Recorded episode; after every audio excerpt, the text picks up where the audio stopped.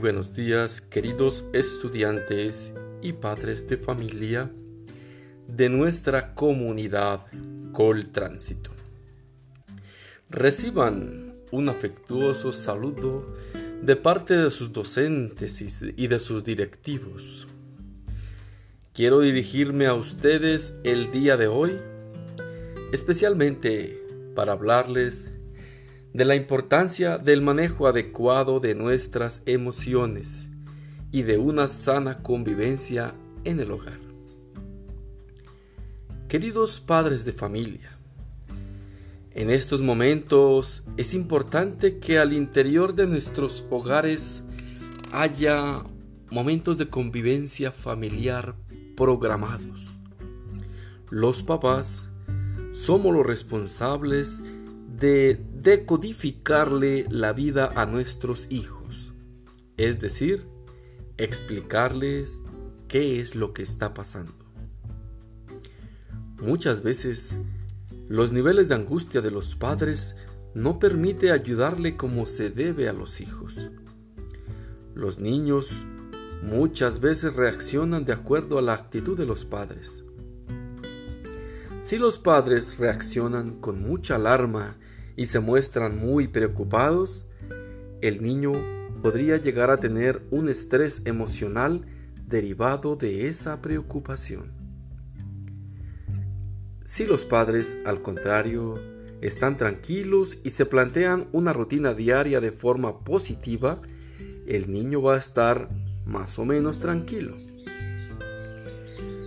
Lo primero que deben hacer ustedes padres de familia es voltear a verse a ustedes mismos.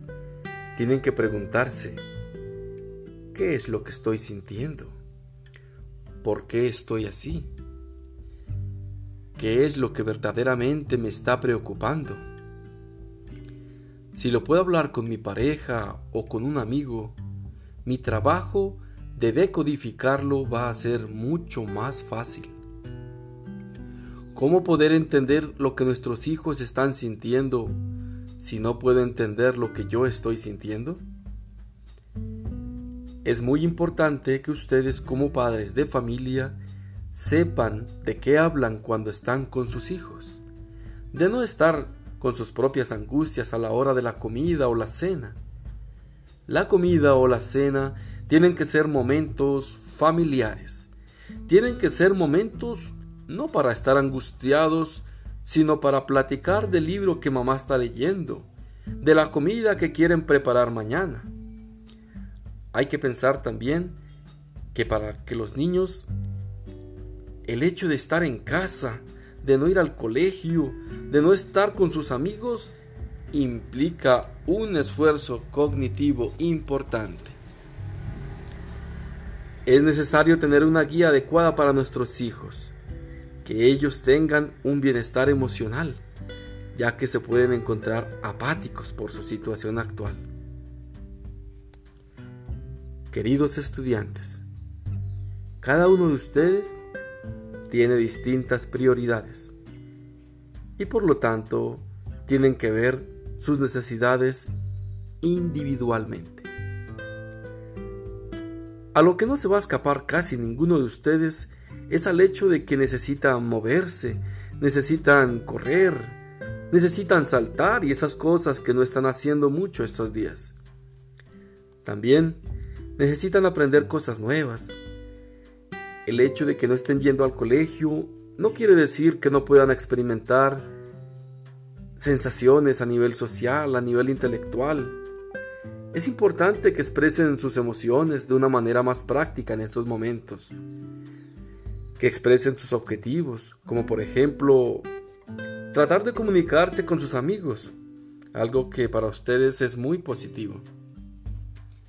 Deben ser conscientes que sus padres pueden estar angustiados o estresados, toda una amalgama de emociones complicadas. Es importante crear rutinas que nos ayuden, por ejemplo, que nos levantemos más o menos temprano, tener un cronograma de actividades para cada día. Ustedes a veces descuidan un poco los hábitos en estos días porque no tienen que salir a la calle. Es importante que se duchen, que se cambien de ropa, que todas las semanas tengan algo especial que hacer en familia. No solamente la comida, sino intentar ver una película todos juntos. Intentar tener una videollamada con los abuelos que nos va a subir el ánimo a todos. Ese tipo de cosas nos ayudan mucho. Este es un buen momento para que ustedes, padres e hijos, se comuniquen de una manera distinta a como lo hacían antes. Las crisis son un momento maravilloso para romper cosas o para crear cosas. Es una oportunidad increíble para que las familias se sienten, para que convivan, para que platiquen, para que descubran cosas buenas unos de otros para realizar actividades que los unan más, para que salgan de esta situación enriquecidos, que salgan de esta crisis mejor de lo que entraron. Queridos papitos, queridos estudiantes, gracias por escucharme y gracias por regalarse estos minutos de reflexión. Igualmente, la orientadora escolar, la profesora Luz Miriam Pérez, les compartió hace algunos días en los grupos un documento creado por los orientadores de la provincia de Ubaté como una herramienta para leer y aplicar en cada una de sus familias. Este documento igualmente va a estar también en la página del colegio.